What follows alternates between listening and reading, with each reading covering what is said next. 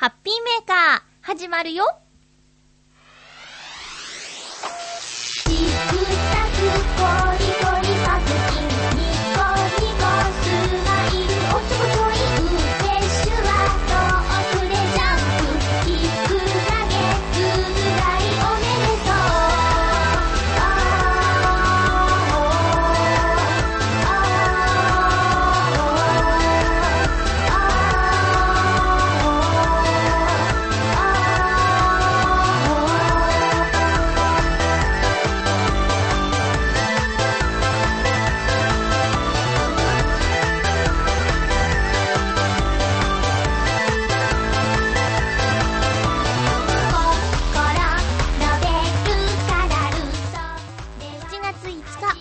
ハッピーメーカー。この番組は、ハッピーな時間を一緒に過ごしましょうというコンセプトのもと、チョアヘオ .com のサポートでお届けしております。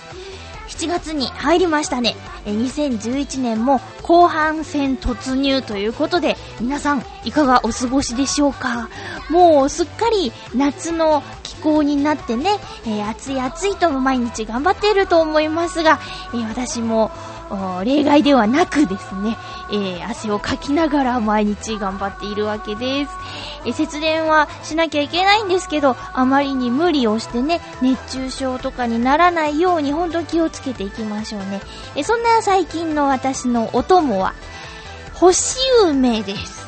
え、もともと梅干し大好きなんですけど、あの汗をかいてしまうことで、塩分をね、えー取ることを忘れないようにっていうことで、いろんな熱中症対策の飴とかあるんですけど、そんな中でもやっぱり大好きな梅を食べてですね、ミネラル、塩分を補給しようということで、最近、ほぼ毎日、干し梅がカバンの中に入ってます。皆さんはどんな感じで、えー夏の対策しているでしょうか、えー今日もハッピーメーカー1時間よろしくお願いします。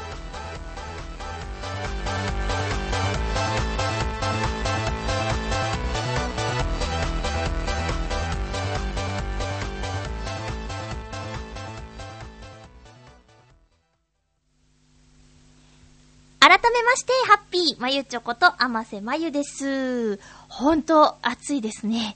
えーと、今はですね、えー月曜日の、えお昼ちょい過ぎ頃なんですけど、外の風は強いんですけどね、やっぱりこの収録をするときっていうのはね、えー窓を閉めて、あんまり、あら、あまさん、何独り言言ってるのかしらってご近所の方に心配をかけないようにという対策をしてですね、まあ、そんなのは、あの、いらない心配だとは思うんですけど、えーそんな風にして今撮っているので、えー割と締め切った部屋の中、エアコンは今日はつけてません。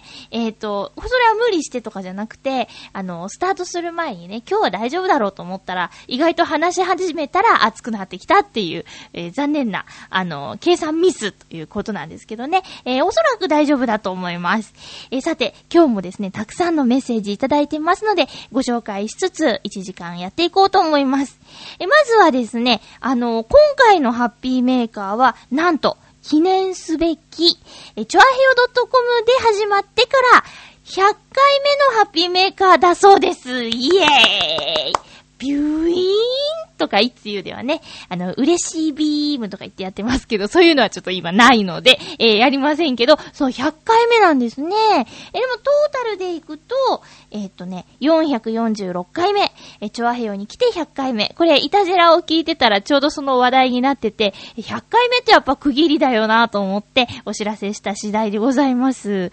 いや、もうあっという間ですね。2年、丸2年やってるってことですよね。えー、チョアヘオ .com の開局記念日は8月8日末広がりの日なのでね、えーその日は、あのー局長にお祝いメッセージを送ってくださいね。本当にね、あの、局長とお笑いのお姉さんの支えがなければ、成り立たないチョアヘヨ .com なんでね、えー本当、本当、もう、もう丸2年。あっという間ですよ。うん。えーこんな風にね、あの、変わらずに番組を続けることができるっていうのは本当に嬉しいことですね。えーそれもこれも、そう、リスナーさんもね、えーもちろん、えいてくれないと、本当にただの独り言になっちゃうのでね、え感謝しています。ありがとうございます。えハッピーメーカーは、え今回からですね、ちょっと、音の出る機械をですね、変えてみました。あの今までは CD デッキを使っていたんですけど、今日からですね、あのウォークマンを使って、えーここから音を出しています。え今まで何度かギリギリの賭けで iPhone の中の iPod からですね、えー音を流したこともあるんですけど、もし電話やメールがかかってきたらピロリーンって入っちゃうから、それ危ないよね、と思って、そういうのもあってちょっとウォークマンをね、え先週買ったんですけど、これいいですね。やっぱりノイズキャンセル機能っていうのはいいですね。あとはやっぱりね、なんだろう。音がね、いい気がする。店の人はよくね、ウォークマンを音の良さで選ぶならって言っておすすめしてくれるんですけど、うん。私が買ったのはね、なんだっけ。A シリーズ、S シリーズ、うんどっちだっけ？大事なとこ忘れちゃった。え、8ギガのメモリが使えるやつです。え、動画を見たりする機会はないので、これで十分かなと思っているんですけど、皆さんは iPod 派ですか？ウォークマン派ですか？それとも、そういうのは持ち歩かないよというタイプの人もいるかもしれないですね。えー、ということで、えっ、と、結構ね、あの、曲をこの中に入れてるので、急遽、曲を流したりすることができます。あとね、あの、今までは CD デッキ使ってたので、CD のオープン、クローズのウィーンっていう音が入ってたと思うんですけど、それがね、なくなっていいのかなとも思ってます。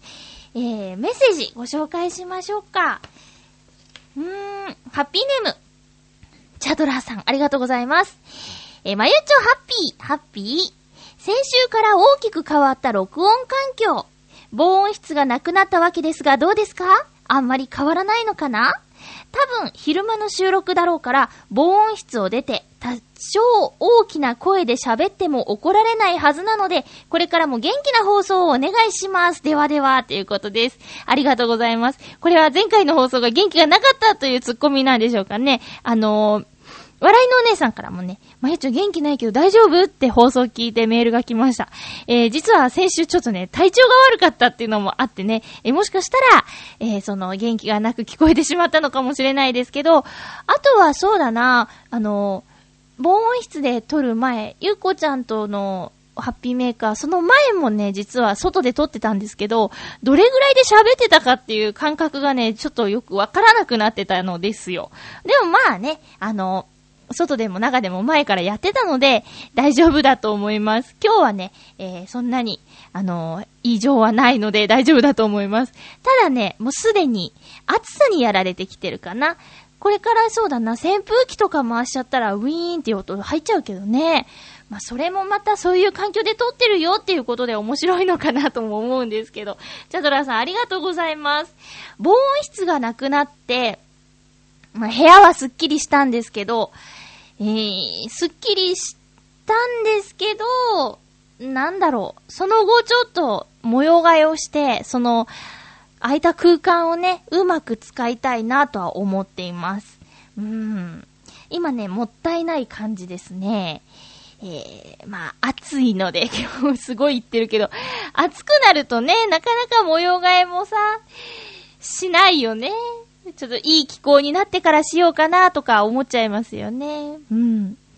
あのね、夏服がね、ないってことに気づいたんですよ。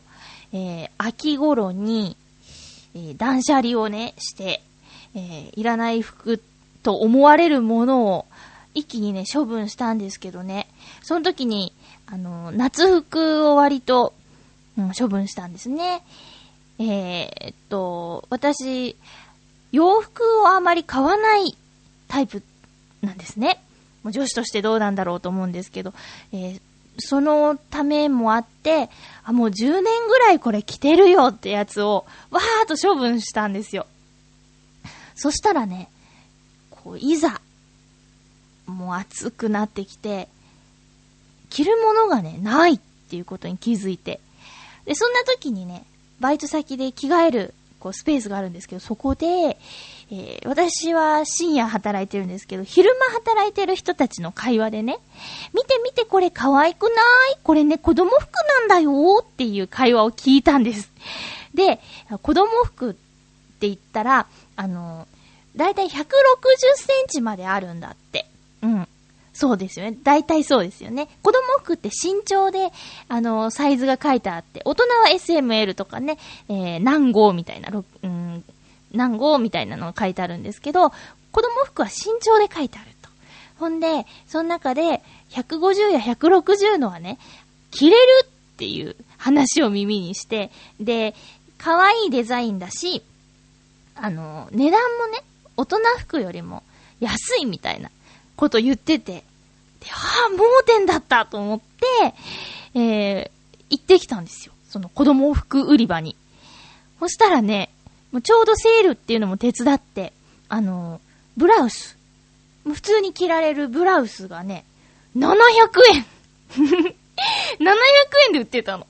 で、ポロシャツ、えー、あと、えー、ブラウス、T シャツ、この辺をね、あの、600、あ、違う違う、160センチのものを、えー、700円で、えー、1、2、3、4、5、6、7枚買って、すごいでしょ？そ、その手があったかっていうね、盲点だったんです。あの、大体さ、あの、夜勤で出発してまた朝すぐ家に帰るっていう時は、もう着てれば何でもいいやみたいな感じなんですよ。でも、あ、毎日同じ服だね、みたいなのは嫌じゃないですか。で、何でもいいのを数多く欲しいなって、せめて、えー、5、6、7パターンぐらい欲しいなっていう感じで買いに行ったら、ちょうどね、それがあってね、えー、だってさ、会社着いたらね、あの、コスチュームに着替えちゃうから、もう何着てきたかとかね、わかんないし、寄り道しなければね、どんな服着てったってね、関係ないの。うん。ね。それで、私は今、160センチの子供服をね、着てます。あの、もしかしたら胸がとかっていうね、心配もね、なきにしもあらずだったんですけど、もう全くそんな心配いらなかったです。つまりお子様体型ってことですね。まあお子様を侮ってはいけないんですけど、お子様でもさ、あの、こう、体つきがいい子はいますけど、まあ私はそんな心配するような体ではなかったという、子供服で十分着られたっていう話で、え、700円のシャツ、700円のポロシャツ、700円の T シャツ、これはお安いですよ。おすすめします。これを聞いている女子の皆さん。ワンピースとかさ、キャミソ、キャミソールじゃなくてあれなんていうの？チュニックっていうのかな？上からこうちょっと着る長めのシャツみたいな。あれもね、160センチであるの。なんか今度からさ、ちょっと、ね、子供服売り場をね、気をつけて見てみようかなと思って。まあね、32にもなった大人が子供服着てどうすんだっていう感じもあるんですけど、まあ、勝負服はちゃんとしたお店で大人物を買って、日常着るものは子供服コーナーで賄うっていうね、これはちょっと賢い方法でもあるかなと、自画自賛しております。というか、その会話をしていた、昼間働いてる方々のおかげで、えー、新たな発見があったなと。なので、こうね、周りの会話もね、あの、流さず、キャッチしてやろうと。情報を集めてしまおうというぐらいの勢いで耳をね、こう、ダンボさんみたいにね、広げているのがいいのかなと思ったりもしました。えー、そんな最近のまゆっちょです。えセールのシーズンですよね。その700円のシャツを買ったことで浮いた分で、えー、このセールもね、なんか、服を買いたいなと思っているわけですよ。えっと、そんな感じです。今日は、なんか、せっかくだから曲を流したいなと思っているんですけど、何がいい？何がいいってさ、あの、久しぶりに、あれどうですかね？ちょっと、あ、やっぱりね、操作がまだ慣れてないんでしょうか。ぐだっとしちゃってますけど。ヒュッ、これはどうでしょう？あの、久しぶりですけどね、え、これからちょっと暑い季節、7月、夏真っ只中を頑張っていこうということで、えー、ノートノーツの頑張れをお届けしたいと思います。こう頑張れっていうね、えー、言葉、あのー、言われたくないみたいな。頑張ってるのに頑張れって言われたくないっていう、うー風にもね、最近また言われてますけど、ノートノーツの頑張れのばれは、晴れっていうね、天気の晴れマークの晴れなので、え、ちょっと意味合いも変わってきます。もちろん応援もしているんですけどね。えー、そんな感じで、ノートンノーツの CD から、え、頑張れを聞いてください。「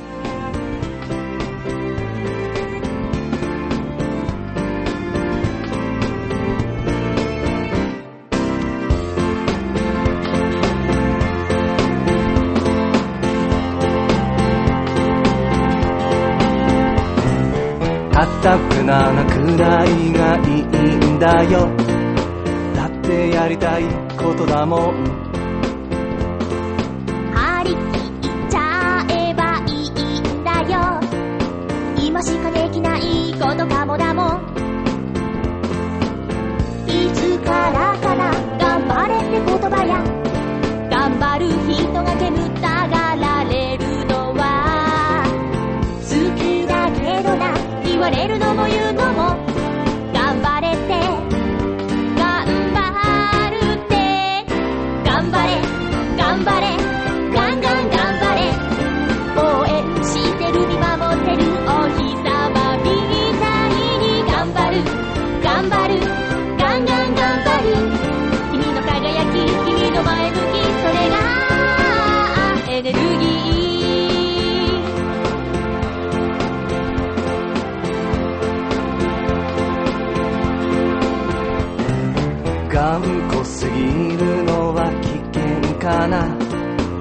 周りが見えなくなっちゃダメ。張り詰めすぎると苦しいよ。5分に一度は深呼吸。いつからでも頑張ることができる。頑張ることを見つけられた君は。好きなものが見つかったってことだ。幸せだね。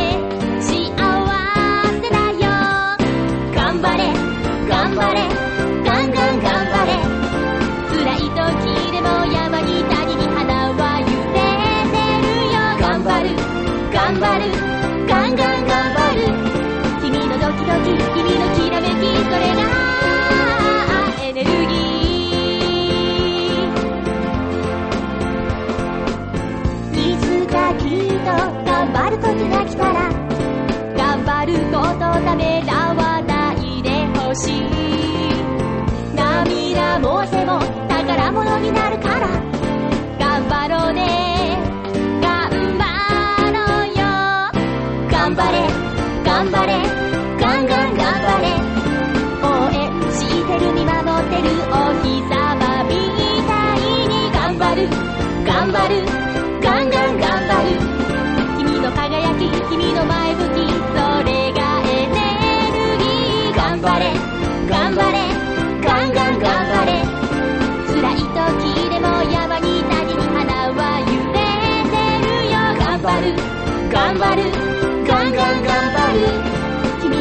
君のきらめきそれがエネルギー。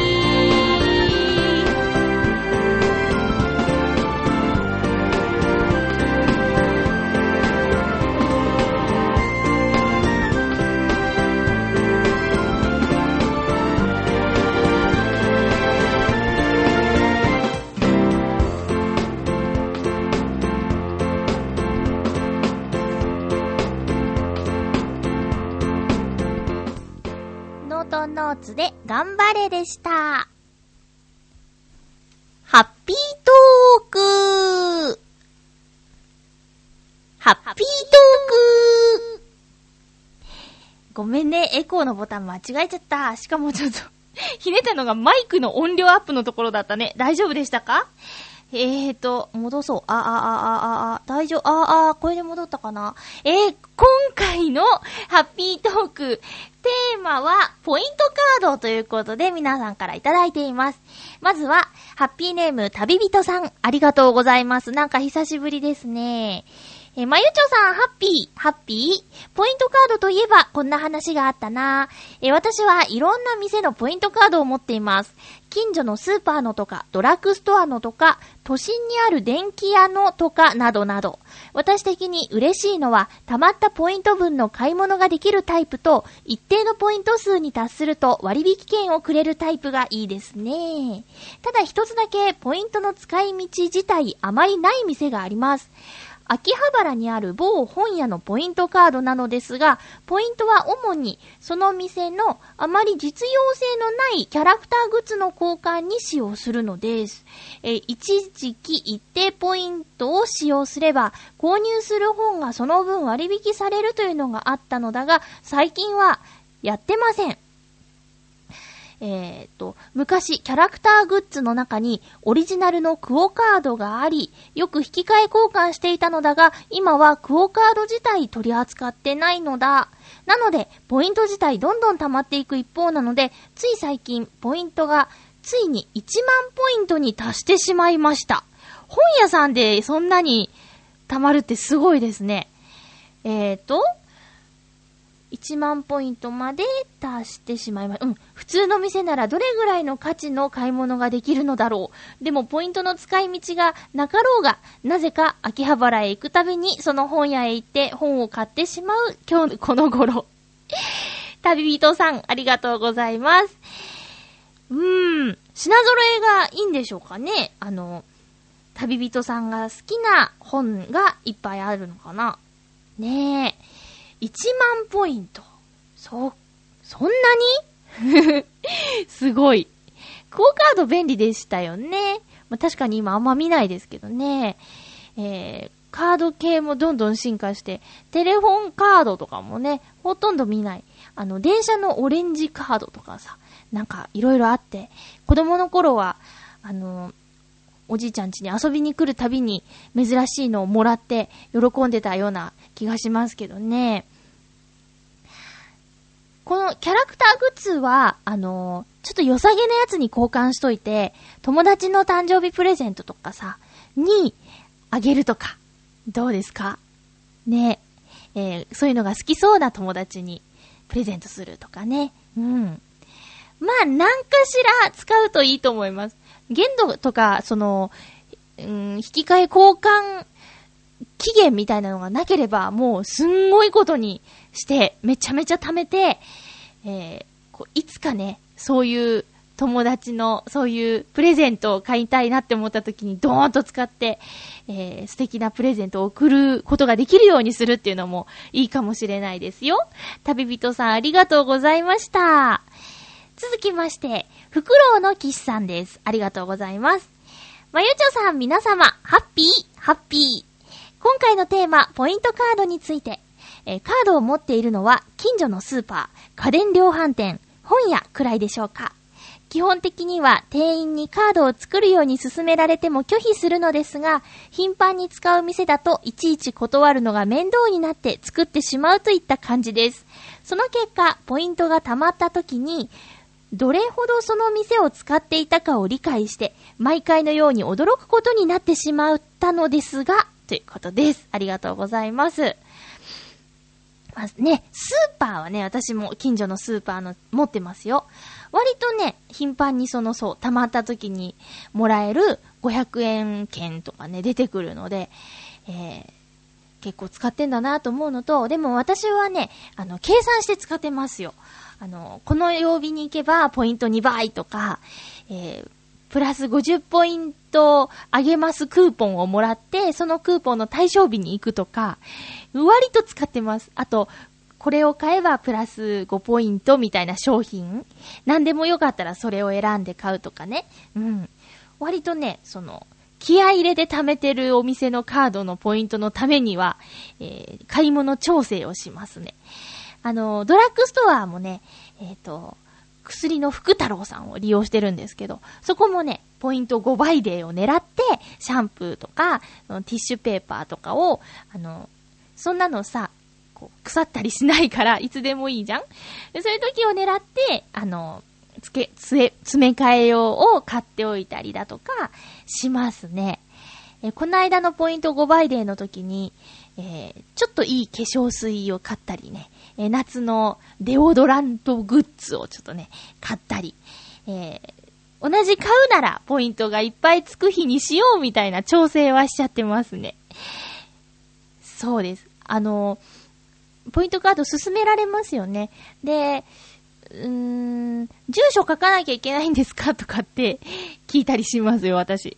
えー、住所書かなくていいやつだったらもうもらっちゃおうかな、みたいな。うん。ただなんかね、申し込み用紙書いて出さなきゃいけないやつは、あんまりなんか、ね、えー、そんななんかバーって書いてね、どこでもぽいぽい出さない方がいいのかしら？みたいなのはどこかでちょっと思ってるので、えー、あんまりよくは来ないかなっていうところだったら、そんな風に聞いて作ってもらったりしてます。スタンプとか押してもらうやつね。うん。そういうのはなんか簡単でいいですけどね。えー、フクロウのキスさんどうもありがとうございます。意外と溜まるんですよね。さて、ハッピーネーム、クリボーさん、ありがとうございます。まゆっちょ、リスナーの皆々様、ハッピー、ハッピー。今回のテーマはポイントカードということで、私は家電製品を買うときにはビッグカメラをよく利用しています。その時、ポイントをお使いなさいますか？お使いなさいますかって店員さんなんかちょっと違和感あるけど。と、必ず聞かれるので、使いますと言います。ポイントは貯めるよりすぐ使いたい派です。またよく利用するドラッグストアは逆に言われないので、貯まる一方でレシートを見ないとわかりません。まゆちょは貯める派ですか？それとも使う派ですか？ということです。ありがとうございます。私もね、家電製品、電化製品買うときはビッグカメラ派です。それはね、あの、子供の頃から、東京に夏休みに遊びに来たらビッグカメラに行くっていうのが定番だったので、もうビッグカメラ、ビッグカメラですね。えー、ポイントは貯める派です。うん。貯めて、そうだななんか、絶対必要じゃないけど、こうたまにね、DVD が欲しくなったりするんですよ。そういう時に使います。でもなんだっけ？あの、がっちりアカデミーだっけ？なんかそういうさ、損得を、あの、お話しする番組がね、あるんですけど、そこでポイントカードは使うのがいいのか、貯めるのがいいのかっていう話になった時に、お得なのはすぐ使う方だって言ってた気がしますね。うん。なんかほんとちょっとの差なんだけど、あの、ポイントはすぐ使った方がいいって、その番組では言ってたような気がします。なので、クリボーさんのやり方は、あの、得な扱い方かもしれないですね。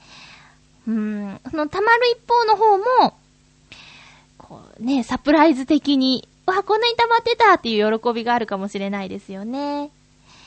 ビッグカメラのポイントはね、なんか、いいです。そう、他と、その、ポイント率みたいなの比べたことないけど、なんかね、わかりやすい気がして、うん、他をね、調べたことないから、慣れっていうのが一番大きいんですけど、うん、いいと思います。で、私、ビッグカメラスイカカードっていうね、クレジットカードを作ったので、あの、クレジット払いにしても割引率、ポイントのつく率が変わらないっていうね、え素晴らしいカードなのでね。えあと、自動オートチャージとかもね、あの、スイカの機能につけたりするので、えすごい便利な、今、マックス利用カードが、ビックカメラスイカカードですね。うん。えっ、と、クリボーさんどうもありがとうございました。え続きましては、ハッピーネーム、コージアットワークさんです。ありがとうございます。まゆちょハッピー、ハッピー。ポイントカードって本当に種類がありますよね。とても買い物をする店全部のは持ちきれません。たくさん使ってしまうと知らないうちに期限が切れていたり、そもそもどこの店のカードかわからなくなってしたり、なっていたりしてがっかりです。というわけで今現在私が使っているものは5つくらいで、あとは持たないようにしています。その中でも使用頻度が高いのは、某ヨドバシカメラと、某ってつける必要あるのかな？えー、えーと、T ポイント。うん。特にカメラ用品を買うヨドバシのポイントは結構溜まるので、使い出があります。使い出があります。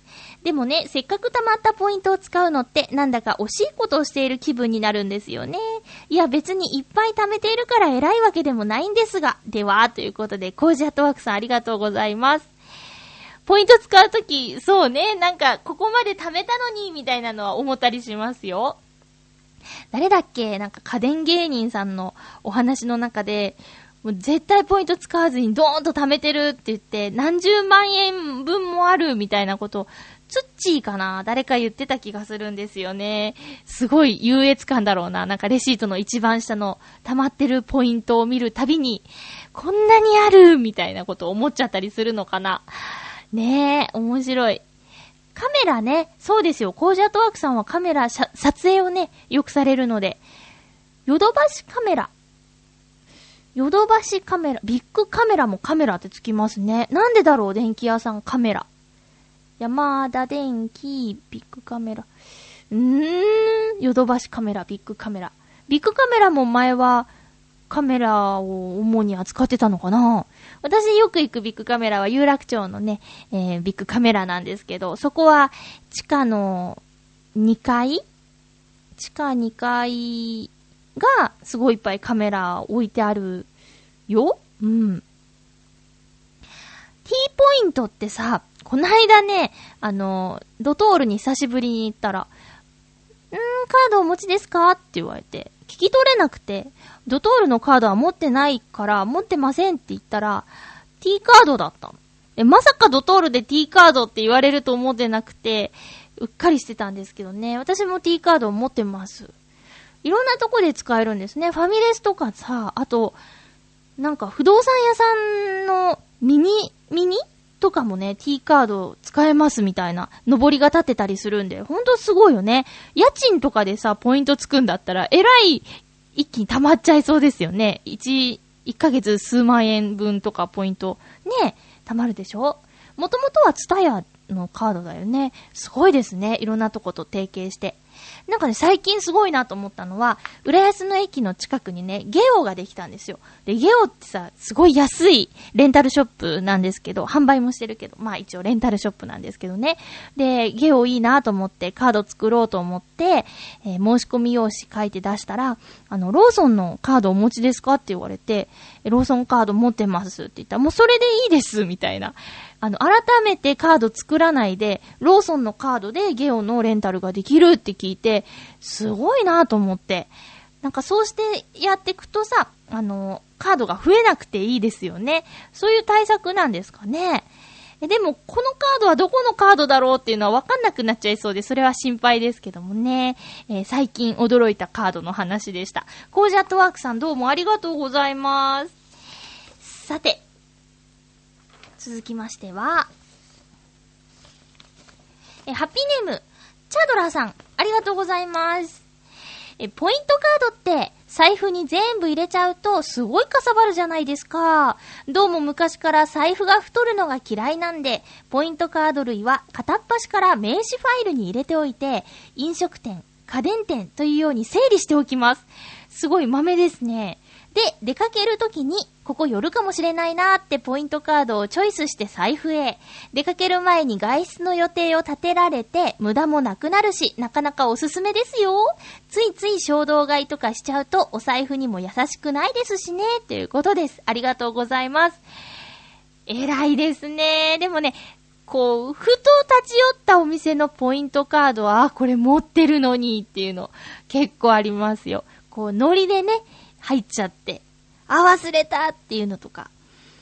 優しいとこだとさ、レシートにスタンプを押してくれて、後で持ってきたら押してあげますよっていうとこある、あるけど、カードがないとダメですみたいなとこもあるからね。うん。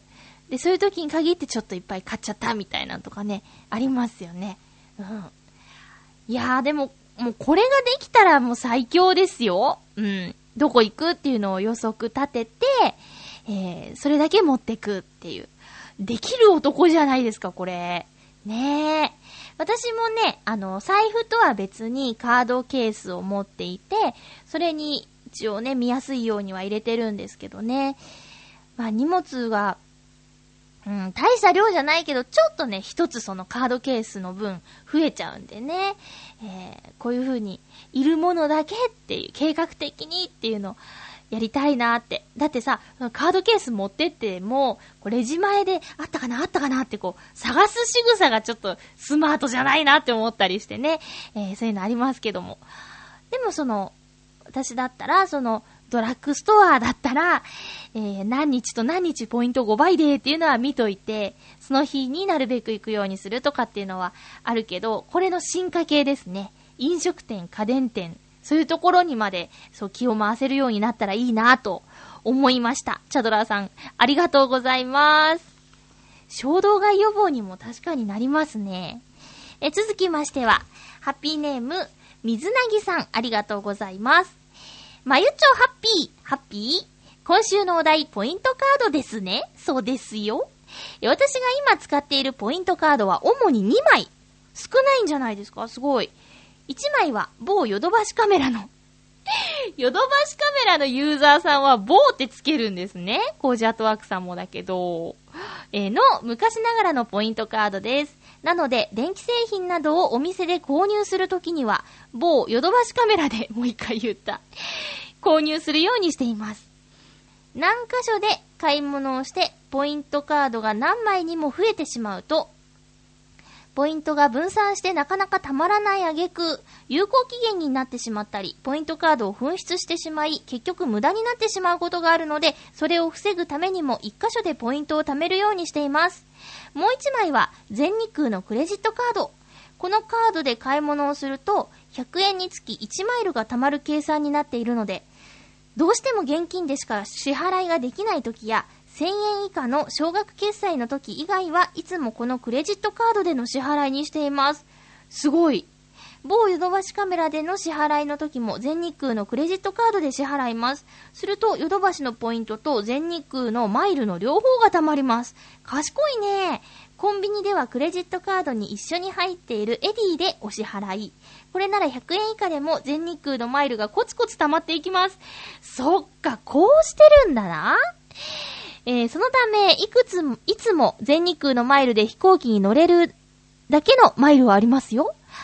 今なら、国内線でなら5往復分ぐらいのマイルが溜まっています。そうなんかひょいっと北海道行くなと思ってたら、こういう地道な努力があるんですね。貯めたポイントは本当にいざという時、最近使ったヨドバシのポイントは、突然今まで使っていたハードディスクのレコーダーが壊れ、新しいハードディスクレコーダーを年末に買った時、もちろん全額をポイントで支払いました。まだパソコンが買えるぐらいのポイントは残っています。すごい。飛行機の方は北海道行きが続いてしまうとき、マイルを使って出費を抑えています。ではでは。賢いねもうみんな計画的ですね。マイルが貯まるんだ。か、AD カードとクレジットカードの機能が一緒になってんだ。そっか、そしたら、あれ、切れたりしないのかな？こう、自動的に AD に追加されるのかな？スイカとかと似てて。そっか、私ね、AD カードまだ使いこなせてないっていうか持ってないんですよね。なんかの話の時に、 Edy カードはほとんどで、こうね、使えるから、いいよなんてことを言われたことがあるんですけど、そうですよね。スイカとかだったら、なんか場所によって使えたり使えなかったりしますけどね。うーん、そうなんだ。ちょっと勉強になりました。飛行機の方はあまり乗る機会がないんですけどね。あの、地元岡山も飛行場から家がかなり離れてるので、えーただ JR の駅からはものすごい近いんで、どちらかというと新幹線とかの方が便利なんですけど、そうですよね。飛行機を利用する人にとっては、100円で1、1ポイントつくとかっていいですよね。いやー、そうなんだ。いやー、なんかね、どんな仕事してるんだろうとか思ってたんですよ。水なぎさん、ひょいっと北海道行くでしょ？うん。だけど、まあ、お仕事でね、頑張って稼いでる分もあると思うんですけど、うん別に、そういうポイントでね、飛行機に乗るっていう方法もあるんだと思ったら、なるほど、と思いました。どうもありがとうございます。私の、あの、もう結構長いこと貯めているポイントといえば、あの、舞浜のシネマイクスピアリの映画のポイントカードです。これはね、もうずっと継続で貯めてます。えー6ポイントで、1回、1回映画を見ると、1つハンコをしてくれるんですけど、ハンコが6個貯まったら、1本無料で見れるっていう、あの、そういうカードがあるんですけど、こう、映画1本無料ってさ、結構いいでしょ？で、6本見て1本っていうのも、割とすぐ溜まっちゃうし、これすごくね、あの、ありがたく使わせてもらってます。あとは近所のスーパー、ドラッグストア、あとミスドのカード。最近あんま行ってないけど、あの、ミスドのカードはいつも持ってるかな。うん。あとは、シンウレンスのアトレのカード。これアトレは全店で使えるってことでね、持ってるんですけど、えーっと、ポイントを、そう、取り出したことがないので、これはもしかしたら宝の詰まったカードになってるかもしれませんね。あとはビッグカメラのカード。それぐらいですかね。まあ、ちょいちょいお店のカードはあるんですけど、あの、当店のスタンプカードをお持ちですかって聞かれた時に、あったかななかったかなっていう迷いには襲われてしまいますね。うん。なので困った時には、え忘れましたって言って、あの、家帰って探してみて、なかったら、スタンプカードに、こう、このレシートのやつを押してくださいみたいな、後で言うみたいなことはありますけどね。うん。そんな感じです。皆さん、ポイントカードのお話、どうもありがとうございました。勉強になりました。以上、ハッピートークのコーナーでした。さて、お便りご紹介しましょう。ハッピーネーム、281028さん、ありがとうございます。ハッピーちょうだいにいただきました。まゆっちょ、ハッピー ハッピーすごいテンションが高いですけどね。え、ついに手に入れましたよアニメーション、北へダイヤモンドダストドロップスの DVD ボックス2をはぁ目当てはもちろん映像特典の未放送の第13話です。すおみちゃんのエピソードなんですよね。そうなんです。あ、この番組のリスナーさん、あのーもしかしたら、何のこっちゃと思っている人もいるかもしれないので、ざっと、あの、お話をするとですね、えー私、甘瀬まゆは、えっと、2003年に発売された、ん ?2004 年 ?2003 年に発売された、えー PS2 2のゲーム、プレイステーション2のゲーム、北へダイヤモンドダストという作品で北野すおみちゃんという役を演じまして、この、え北へダイヤモンドダストがですね、アニメーションになりまして、北へダイヤモンドダストドロップスっていう作品なんですけど、これは、あの、オムニバスのアニメーションになってて、えーキャラクターがそれぞれが主役になって、えーお話が進むみたいな感じなんですけど、だいたい、あの、6人の登場キャラクターの中で、えーみんなね、前後編という2話ずつ登場してたのに、私の演じる北野そうみちゃんは、1話だけだったんです。前後編じゃなくて、1話完結だったんですよ。で、ね、なんかちょっと寂しいですけど、まあ大好きな話だったんですけどね。えー代わりにと言ってはなんですが、その DVD ボックスが発売されるときに、特典としてもう1話、そうみちゃんの話がね、えー入ってたっていうことで、これは DVD を買わないと見られないというね、私としてはとても素敵な話なので、皆さんに見ていただきたかったんですけどね、買った人だけ見られるよっていうのが第13話。えーそして、北へっていう作品、北野すおみちゃんを演じた甘瀬まゆです。もうね、あの、だいぶ前の話なんですけどね、281028さん、今になって購入してくれたということですよ。この DVD ボックスは完全予約生産だったので、予約受付をしていた頃にその存在を知らなかった私は、ネット上で中古品をチェックし続けていて、ようやく買うことができました。嬉しいですね。この未放送のお話、気になっていたことについての一つの答えが描かれていて、私は見ながらついつい涙しちゃいましたよ。おーなんていうことでしょう。ありがとうございます。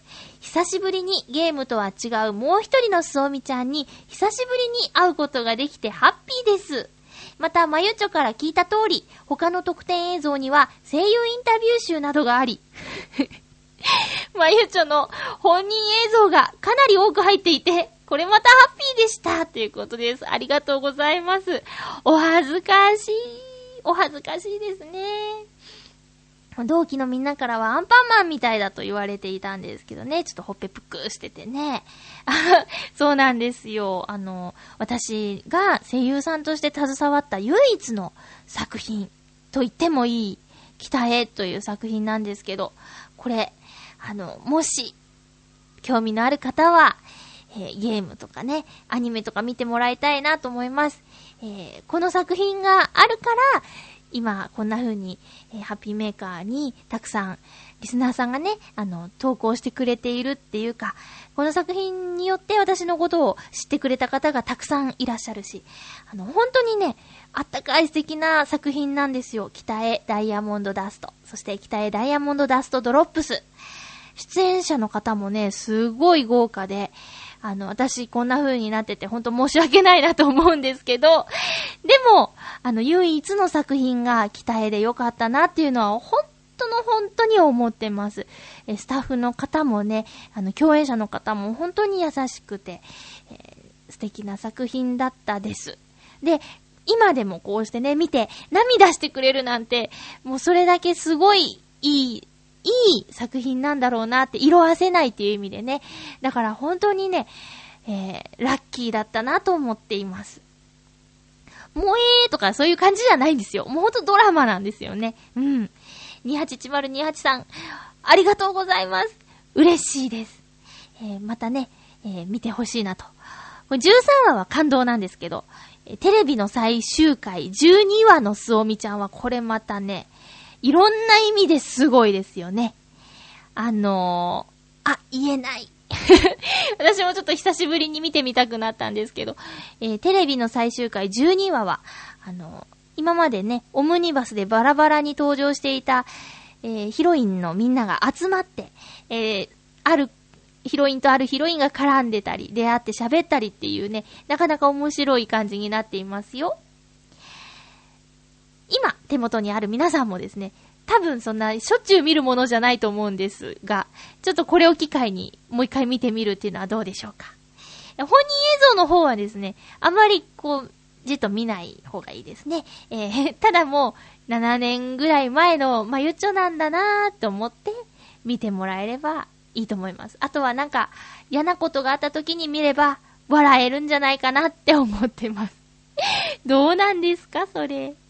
えー、ということで、281028さん、どうもありがとうございました。えーっと、フクロウのキスさんから普通おたです。ありがとうございます。まゆちょさん、ハッピー、ハッピー、ツッコミ入れますよ、笑い。あら、以前にお便りした時にも気になったのですが、ガニ股と外股は違います。どうも混同されているような気がしますが、いかがでしょう？違いわかりますか？というメッセージです。ち、違い、それがね、あの、調べてみました。一応、えー、ガニ股とは、膝が外側に向き、王子型になった足のこと。外股とは、足先が外側に向き歩、外側に向く歩き方。うーん。膝と足先っていう違いのことですかね。だとしたら私はね、両方だと思います。ガニ股であり、外股であるという。うん。で、まあ、多分完全に横脚ですね、私。膝と膝がひっつかない。ヒュッとまっすぐ立った時に、膝と膝がつかないで、こう、足と足の間に空間ができてしまうことを横脚というそうなんですが、私は横脚ですね。うん。これはね、困りましたね。ついでになんかあの、強制するにはみたいなサイトも出てきたんで、ちょろっと見てみたんですけど、あの、足を、こう3箇所縛るっていうやり方がね、出てきましたよ。私、その、縛って寝るっていうのはね、実はちょっとやってたんですけど、こう熱くなってやらなくなったんですけど、3箇所じゃなくて1箇所でしたね。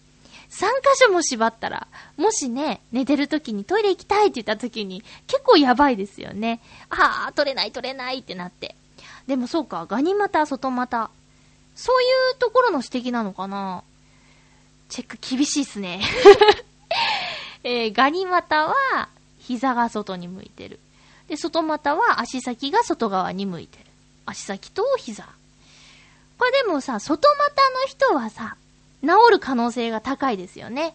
え、ガニ股はちょっと、膝からだからね。どうなんだろう。まあ、美しく歩けた方が、いいに越したことはない。いいに越したことがないって合ってる？えー、美しく歩いた方が、いいに決まってる。よね。えーと、フクロウのキスさんどうもありがとうございます。まあ、みんなは横脚じゃないですか？うん。まっすぐ立てるっていいですよね。私もな、ちょっと、結構言われるから気をつけよう。あ、じゃああれか、ガニ股ですって言うんじゃなくて、横脚ですって言った方がいいのかなどう、どうなんだろう。まあ、あんまこういう話題をしなければいいのかな。でもね、そうなんですよ、私。えー、っとね、先週は、えー、っと、土曜日に、あの、朗読会に行ってきました。朗読会ってさ、なんかね、苦手なんですよ、私。あのー寝ちゃうのね。なんか、こう、そうだなうーん、映像もなく、動きもなく、あの、本を読んで聞かせるっていう。大体さ、本を読んで聞かせるっていうのはさ、お母さんが子供に夜寝る前にしてあげることで、大体それ寝かしつけるためのやつやん。もうまんまとね、私は、その、寝てしまうんだね。それは多分うちの母親が寝る前に本の読み聞かせをしててくれたっていうのもあると思うんですが。関係ないかな。まあ、今までね、割と朗読会って見に行ってるんですけど、せこの先生つながりとかでね、だいたいうとうとしてしまうっていうオチ。で、今回ね、あの、前、ともさんっていうね、ハッピーメーカーの、あの、相方がいたんですけど、ともさんと私と同期の女の子が、朗読会に参加するっていうことで、えーチャリティーだっていうこともあって、えーじゃあ応援に行こうって言ってきたんですけど、今回はね、大丈夫だった。眠くならなかった。それはね、なんでかっていうとね、あの、とても狭い、あの、会場で、それはすごくいい雰囲気の会場なんだけど、こじんまりとした集まりで、まあ、なんとね、こう、一番前の席が空いてた。で、一番前の席っていうのは、朗読を披露する方との距離が1メートルぐらいしかなかった。で、まあね、まあ眠くもならなかったんだけど、もしここで寝ちゃったら本当に失礼だっていうね、もうバレないわけがないだろうっていう緊張感もあったのか、あとは作品もね、あの、だいたい20分ぐらいで終わるもので、えーコンパクトで聞きやすかったっていうのもあったかな。うん。ということでね、えー久々の朗読会は眠くなることなく、あの、見ることができたんですけども、ここでね、改めて思ったんですよ。あの、どんな小説でもさ、ずーっと一人語りっていうのはなかなかなくて、えー登場人物が何人かいるわけですよ。で、一人で朗読をする場合、あの、女性が読んでたとして、男性がね、そこに彼がやってきた。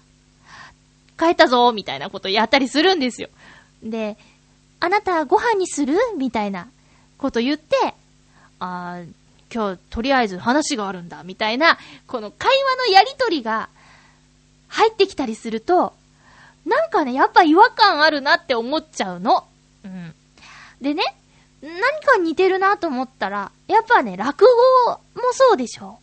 あの、語りの部分があって、えー、スケさんが言うんだ、みたいな感じで、スケさんが喋ったり、えー、ジローさんが喋ったりっていうのが入ってきたりする。だから、その、朗読と落語っていうのはすごい近いんだけど、何が違うのかなって思ったら、まあ落語っていうのは、あの、笑わせるため、ん、だけではないのかもしれないけど、なんだろう。二つはとても似てるなって思ったんです。うん。で、そう、落語はやっぱり、ね、感動させるっていう落語ももしかしたらあるのかもしれないけど、私が今まで接してきた落語は、あの、笑わせる目的のもとの落語が多かったから、なん、なんて言ったらいいのかなその落語と朗読の違いとか差っていうのとかがね、あの、わからなくなってきて、で、やるなら落語のがいいなと思ったりして。ねいやーなんか、え今回のね、このチャリティの落語会は、最後の話は、出演者全員が一つの作品をやるっていうミックスなやつだったんですけど、でもね、こう、お芝居と違って立ったまんまなんですよね。だから、なんか難しいなと思った。朗読会。朗読会を面白く楽しく見せる、お客さんに満足してもらうためにどうしたらいいかっていうのって、すごい難しいなって思いながら見てた。でも、その、見に行った落語会は、雰囲気、あ、落語会じゃない、朗読会は、雰囲気とか、あの、そういうものが良くて、あの、楽しめました。うん。そんな週末でした。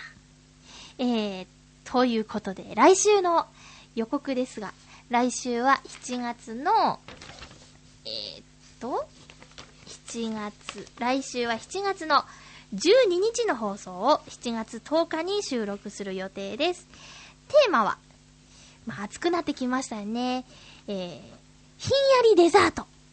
えあなたの好きなひんやりデザートのお話を送ってください。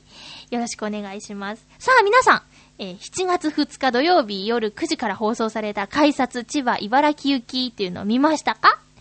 私もね、見ました。えーっとね、再放送もこの1週間の中でやるみたいなんでチェックしてもらいたいんですけど、これ江戸紫のお二人面白いですね。えーいつもね、浦安見てる景色の中で芸人さんがこうハッスルしてる絵っていうのはね、これまた面白くて。で、いつも行ってる店とかが、テレビの中に出てくるっていうのもまた面白くて、いいなと思いました。浦安のね、古着屋本舗さんっていう古着を売っているお店とかも出てきて、そこでコーディネート対決とかしてて、これもね、面白かったし、あと、まあ、さんまのからくりテレビの替え歌王選手権にも登場して有名な、あの、伊豆銀っていうマグロ専門店の、えー店長さん。漁港っていうね、バンドのボーカルもやってらっしゃる、えー森田釣竿さんとかもね、この改札千葉茨城行きに登場していて、クイズにもなってて面白かったですよ。見られるエリアはかなり広いので、ぜひチェックしてみてください。よろしくお願いします。さあ、1時間あっという間なんですけどね、あの、最近ね、カチューシャを買ったんですけど、カチューシャってさ、あの、つけてると、頭痛くなるんだよね。あの、こう西遊記の、孫悟空の、なんだ、あの、輪みたいな感じで、こう、ぐーっと痛くなってて、この間は、その、朗読会の前に朝ごはんをともさんと食べてた時、つけてたんですけど、だんだん痛くなって、朗読会の会場に行く前に外してしまったというね、なんとも乙女じゃない出来事がありましたけども。えー、夏のおしゃれ、えのためにね、ちょっとキラッとするやつをつけてたんですけど、なかなかうまくいかないですね。えー皆さん、本当に、あの、暑くてね、厳しい季節になってきましたけど、水分補給とか、塩分補給とかして、あとは無理のないように本当に、えー、なんとかこの夏を乗り切っていきましょうね。お相手は、まゆちょこと、あませまゆでした。また来週、ハッピーな時間を一緒に過ごしましょう。ハッピー言葉が